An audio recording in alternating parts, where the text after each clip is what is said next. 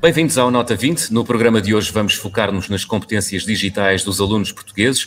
Os jovens são capazes de usar as novas tecnologias para aprender? Serão aquilo que habitualmente se chama nativos digitais? Nota 20, programa da Rádio Observador com a iniciativa Educação. Viva, professor Nuno Crato. Viva. Professor, já vamos ao tema desta semana. Antes, os resultados da sondagem lançada no último programa. Perguntámos a quem nos ouve se esta geração é mais capaz de utilizar as novas tecnologias do que as anteriores. E não há margens, não há margens para dúvidas. Quase 90% respondeu sim, é mais capaz. Professor, que é que lhe apraz dizer sobre as respostas dos nossos ouvintes? Muito bem, duas coisas.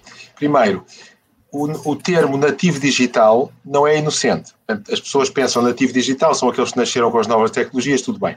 Mas foi um termo que foi lançado uh, no princípio do século, uh, salvo no princípio do século, salvo em 2001, por, por Prensky, que, era um, que deu a este termo a seguinte ideia, que é, estas pessoas nasceram já com a tecnologia e estas pessoas aprendem de maneira diferente da maneira como nós aprendíamos. Ou seja, eles agora precisam de tecnologia para aprender, sem tecnologia não conseguem aprender e com a tecnologia é que aprendem. Portanto, todo o sistema de ensino deveria ser modificado. Como nós aqui já várias vezes discutimos, as pessoas continuam a aprender essencialmente da mesma maneira, porque o cérebro humano não mudou do século XX para o século XXI. Agora pode ser ajudado ou não ser ajudado pelas tecnologias.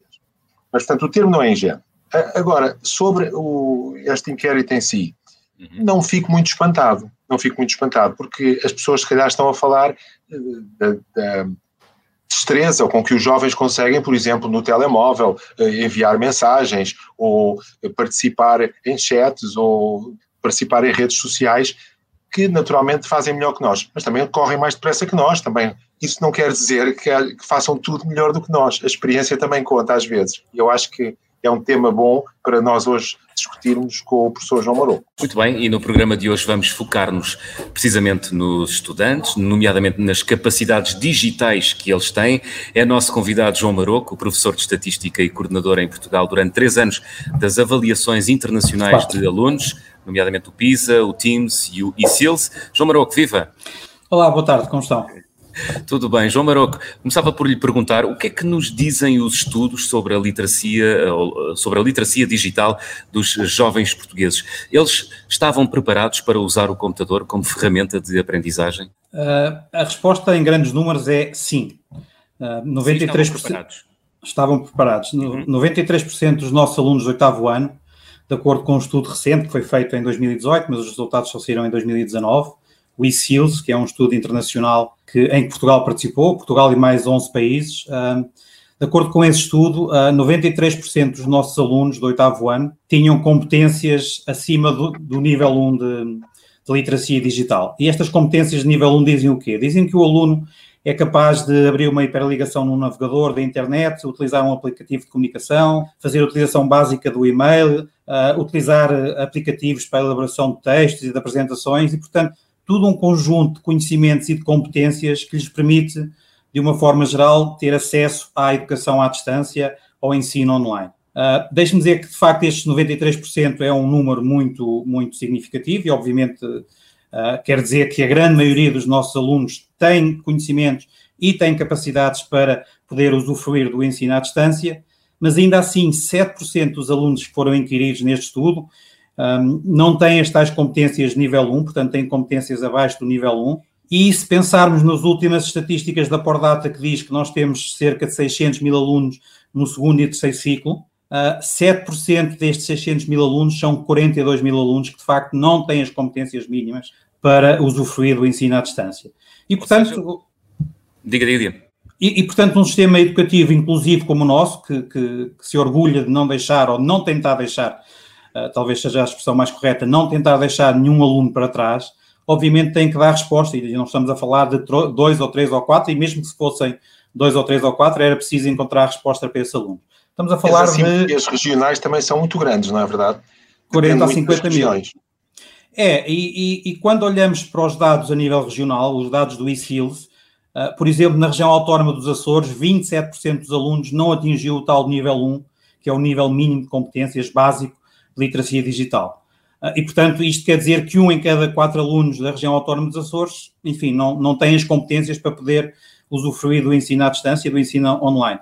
Pelo contrário, se formos para o Algarve, só 2% dos alunos da, da, região do Algarve que participaram no estudo é que não atingiu este nível. Portanto, temos, no caso do Algarve, 98% de alunos que têm competências suficientes para uh, usufruir do ensino à distância e conseguir, obviamente, adquirir conhecimentos e competências que lhes permitam evoluir no seu, no seu percurso escolar. Mas, como o professor Nuno estava a dizer, uh, o país é extremamente heterogéneo em termos de conhecimentos e competências dos nossos alunos.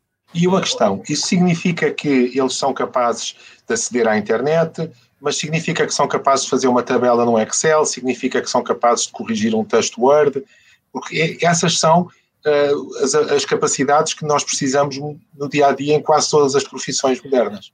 E isso, e isso uh, essa questão é muito pertinente e, e vai de encontro àquilo que falávamos ainda há pouco, ou que vocês falavam ainda há pouco, do que é ser um nativo digital. Uh, para dizer o quê? Para dizer que os, que os dados do, do eSeals também demonstram que uh, cerca de dois terços dos nossos alunos, portanto, um terço dos nossos alunos não têm essas, essas competências de, de saber criar um texto, de saber criar uma apresentação, de saber gerir a informação que encontram online. E isso é diferente de conseguir estar online e conseguir assistir uma aula à distância, uma aula online, conseguir de facto mandar um e-mail ou conseguir eh, entrar num chat com, com, os colegas e com os professores, mas essa é a tal competência mínima. Quando nós falamos de competências um bocadinho mais avançadas, por exemplo, utilizar um processador de texto ou uma folha de cálculo para fazer cálculos matemáticos simples, um terço dos nossos alunos não tem essas competências. Portanto, estamos a falar de competências nível 2, um bocadinho acima do, do nível 1, mas de facto estas competências nível 2 indicam, e os dados do ICIL são muito claros relativamente a isso, indicam que estes alunos precisam de apoio, precisam de supervisão para utilizar as ferramentas digitais. Ou seja, eles conseguem uh, entrar na internet, conseguem assistir uma aula, mas depois tudo o que vai para além disso, eles precisam de apoio e, obviamente, precisam do, do papel do professor. E claro que o papel do professor, apesar de ser um ensino à distância, continua tão ou mais fundamental que o papel do professor no ensino presencial. Duas perguntas, se me é, se me é permitido. Duas perguntas. Primeira pergunta que parte disso é que é uma questão de conhecimento geral, ou seja, por exemplo, fazer uma tabela. O problema de muitos alunos não conseguirem fazer uma tabela é porque não percebem o conceito de tabela, não têm uma ideia uh, do, que é uma, do que é uma tabela, do que é uma matriz, uh, do que deve estar nela, do que são as colunas e as linhas, etc. Ou é uma questão de transpor para o computador esse, esse seu desconhecimento? Primeira pergunta.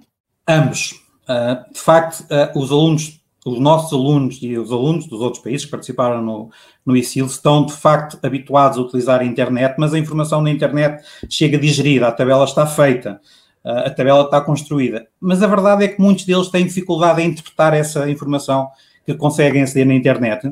E, portanto, o facto de verem os dados tabelados numa tabela, muitas vezes, quando nós pedimos aos alunos, e temos também resultados muito interessantes de um outro estudo internacional, do PISA, onde há esse tipo de literacia matemática, de leitura de tabelas e de gráficos, os alunos revelam imensas dificuldades na leitura dessas tabelas, dupla entrada, por exemplo, cruzar a informação das linhas com as colunas.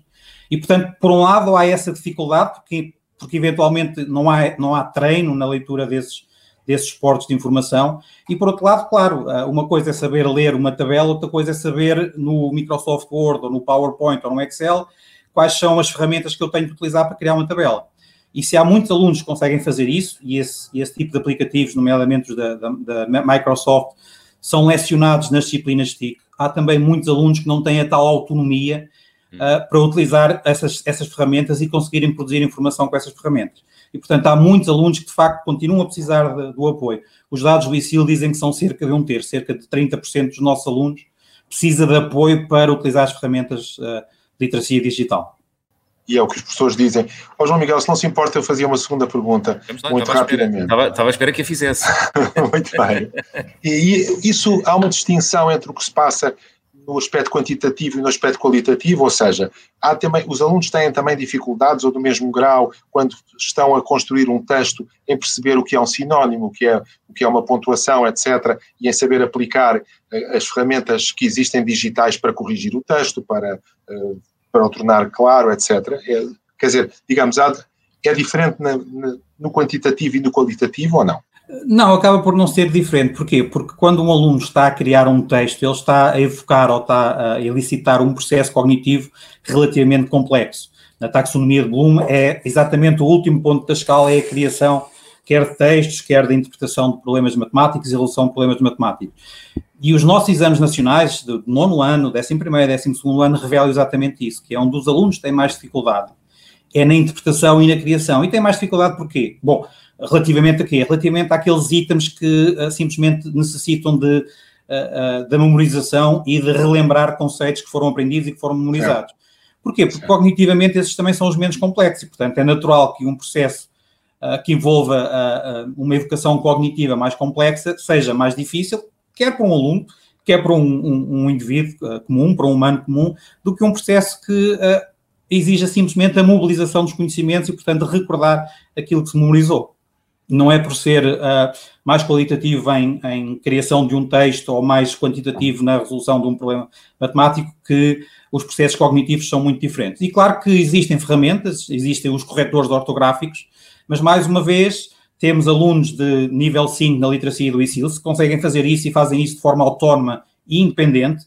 Uh, eles próprios vão explorar as ferramentas e eles próprios vão perceber o que é que a ferramenta faz e qual é a vantagem de utilizar, por exemplo, um corretor ortográfico, com todas as correções dos erros ortográficos e, e não só, e sugestões também gramaticais. Na língua portuguesa, esses corretores e, esses, uh, esses, essas ferramentas de construção gramatical estão um bocadinho menos desenvolvidas do que na língua inglesa, mas de facto os nossos alunos de nível 5 conseguem fazer essa aprendizagem autónoma e independente. Os nossos alunos de nível 2 e nível 3, não. E nós no ICILS temos cerca de 46% dos alunos, quase metade dos nossos alunos, estão no nível 2. Ou seja, eles não têm estas competências avançadas e não têm a independência e a autonomia para aprender como nós pensaríamos que eles teriam uma vez que são nativos digitais. Esta ideia que estes jovens nasceram na era da informação digital e, portanto, cresceram na era da informação digital e basta entregar-lhes um tablet ou um computador e eles conseguem, de repente, começar a programar o computador e fazer tabelas e, e gráficos no, no, PowerPoint e no Excel. E não é assim. Pegando em tudo o que disse uh, João Maroco e partindo de uma ideia pré-concebida, que é de que os jovens são nativos digitais, o que lhe pergunto é: são mesmo ou eles são mais aventureiros do que nativos digitais? Eu acho, eu acho que a expressão é mesmo essa. Um, para além da utilização básica, os jovens não são. A definição de nativos digitais diz que eles nasceram na época da tecnologia, mas não diz ah, que competências é que eles têm. E, portanto, eles não têm estas competências nem autonomia para utilizar a, as novas tecnologias de informação. Uhum. O que eles são, de facto, é menos receosos em estragar o equipamento se calhar com os pais ou com, enfim, com alguém da nossa geração, nós muitas vezes temos alguma dificuldade em explorar porque achamos que eventualmente as coisas vão deixar de funcionar e depois já não as conseguimos recuperar. E os jovens não têm esse receio. Os jovens mexem com muita facilidade na tecnologia, exploram com muita facilidade e, obviamente, quando têm interesse, eles conseguem explorar e conseguem aprender por eles próprios. E podemos confiar na capacidade de autoaprendizagem dos jovens? Uh, não completamente, porque existe imensa informação e os jovens precisam, como, como eu disse, os resultados do ICILS são muito claros a esse respeito, eles precisam de orientação e de apoio nestas aprendizagens online. Porquê? Porque existe imensa, existe imensa informação e é difícil muitas vezes a um jovem conseguir distinguir aquilo que é um facto daquilo que é uma opinião e, portanto, ah, por vezes tomam as opiniões por factos e, e têm alguma dificuldade em conseguir distinguir o que é que tem que ser levado a sério porque tem evidência uhum. científica, nomeadamente por trás, e o que não pode ser levado a sério ou não pode ser tomado de outra forma que não seja, é uma simples opinião e, portanto, tem a validade que tem. Ou seja, para aprender através do computador, também é preciso aprender a usar o computador. É isso? Sem dúvida nenhuma. João, numa das avaliações internacionais, o ICILS, os alunos portugueses revelaram algumas fragilidades, sobretudo ao nível do, do pensamento computacional, também denominado uh, raciocínio matemático. O professor Nuno Crato sabe o que é, a mim acendem-me algumas luzes sobre o assunto, mas explique-nos o que é e, e, qual é a sua importância. Eu, eu não diria exatamente raciocínio matemático, diria raciocínio lógico sequencial. Quer dizer, a capacidade para. Mas o professor João Moroco saberá, saberá explicar melhor que eu, mas do ponto de vista mais abstrato, a capacidade para pegar num problema e conseguir parti-lo em bocados de forma a atacá-lo sequencialmente, resolver as coisas passo a passo até chegar à solução desse problema. Hum. Já, é agora, já agora, professor Nuno é, é isso mesmo. Já agora, professor Nuno quer, quer dar-nos um exemplo prático? Um exemplo prático, sei lá, um aluno tem que uh, fazer uma soma muito complicada e tem que fazê-la à mão. Se calhar, para não se enganar, é melhor de compô-la em parcelas. Suponhamos que existem 100 parcelas. Uhum. Se calhar é melhor, em vez de estar a somar as 100 e a transportar para a outra coluna, uh, uh, o, o que tem que transportar será melhor dividir em parcelas e dizer assim, eu vou primeiro somar este grupo, este grupo de termos, depois vou somar este, depois vou somar este, a dar um exemplo muito simples. Hum. Isto significa que é necessário uma lógica que diz eu faço isto, depois faço aquilo, depois faço aquilo outro e portanto resolverei o problema. Estou a dar um exemplo que deve ser péssimo, mas, mas julgo que se compreende. E aí nesse domínio, João Maroco, os alunos portugueses uh, revelaram fragilidades? Exatamente. Uh, na, nos participantes do ICILS que uh, fizeram esta avaliação do pensamento computacional, e já agora uh, a definição do ICILS de pensamento computacional ou pensamento algorítmico é aquilo que o professor Nuno estava a, a referir, é a conceptualização de problemas complexos, naturalmente, e formulação de soluções que podem ser implementadas num computador. E isto aplica-se não só à informática e à programação informática, mas a todas as áreas das ciências e tecnologias, à matemática, professor Nuno Crato acabou de dar um exemplo, a química, por exemplo, um aluno numa, a fazer uma experiência no laboratório, uh, sabe que tem que adicionar os reagentes de forma sequencial e, em função da reação que está a obter, optimizar o reagente que vai adicionar a seguir para conseguir uh, uh, obter os produtos que é suposto obter com, a, com, essa, com essa experiência química. A biologia a mesma, a mesma coisa, enfim, a matemática, o professor Nuno já falou, a engenharia, as engenharias, por exemplo, Uh, e, portanto, são tudo áreas em que é muito importante ter este, eu não diria raciocínio matemático, mas diria o raciocínio lógico. Uhum. Pensar desta forma, se acontecer isto, então eu tenho que fazer aquilo. E isso é a forma como os computadores funcionam, como os programas informáticos funcionam, em função dos inputs que eles recebem, eles vão produzindo outputs e vão ajustando uh, uh, os cálculos e os procedimentos que fazem. E isto é extremamente importante, não só para a informática, mas para todas as outras áreas das ciências e tecnologias. E, de eu facto, diria que... Nuno, deixa-me só terminar. E de facto, sim, claro. os nossos alunos ficaram muito mal posicionados, ficaram na, na penúltima posição, só ficaram à frente dos alunos de Luxemburgo. Eu diria que o pensamento computacional é um pensamento que não tem a ver com a existência de computadores. Claro que hoje nós chamamos de computacional e associamos a computadores, mas é algo que podia, Sim, que podia ser aplicado a uma discussão no século XVIII, antes de haver computadores. Claro, claro que existiam computadores teóricos do ponto de vista de algorítmico, mas eh, isto é, tem uma abrangência maior do que propriamente a era digital. Estamos mesmo no fim, professor João Maroco, uma última pergunta, pedi-lhe uma resposta muito rápida, já, já nos uh, posicionou em relação a outros países, uh, portanto, só uh, nesta matéria só estamos à frente uh, ou, ou, só estamos atrás do Luxemburgo, certo? Só estamos à frente do Luxemburgo, mas à frente no, do pensa Luxemburgo? no pensamento computacional, sim. Computacional. O que é que este estudo e Siles nos diz sobre as escolas e os professores? Muito rapidamente. Uh, muito rapidamente, os nossos professores são daqueles que referiram utilizar mais as tecnologias de informação e comunicação na preparação das aulas e nas aulas, portanto, aí ficámos em primeiro lugar, relativamente aos outros professores de todos os, os outros países.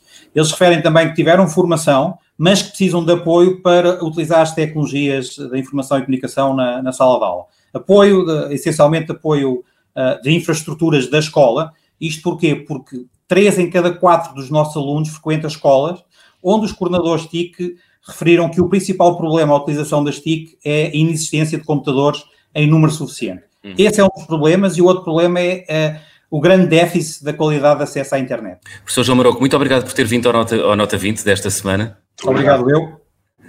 Professor Nuno Crato, ainda temos uh, cerca de minuto e meio. Em resumo, o que diria sobre, esta, sobre este assunto, do chamado num, num resumo, dos estudantes? Num resumo que eu espero ser mais ou menos fiel àquilo que foi discutido, eu diria, primeiro, o, o, nativo digital é um mito, no sentido em que as pessoas que nasceram na época, na época digital, por si sós, têm um cérebro diferente e aprendem de maneira diferente. O que isso é um mito. Uh, segundo, uh, segunda questão, os professores precisam de dar apoio, e os professores muitas vezes têm eles próprios ter algum apoio, fazer alguma pesquisa, para que os jovens se integrem neste, nesta, esta capacidade digital de resolver problemas, de utilizar ferramentas de aprendizagem, de utilizar ferramentas de resolver problemas, etc. E, em terceiro lugar, eu diria que, felizmente, parece que estamos relativamente bem preparados, mas isso não quer dizer que não haja dificuldades pela frente e que não tenhamos todos de trabalhar para isso. E eu terminaria com uma espécie de homenagem, que eu acho que é muito merecida, aos professores portugueses, porque enfrentaram esta situação com grande coragem, com grande determinação e conseguiram que os nossos alunos continuassem a, ter uma aprendizagem escolar nestes tempos difíceis.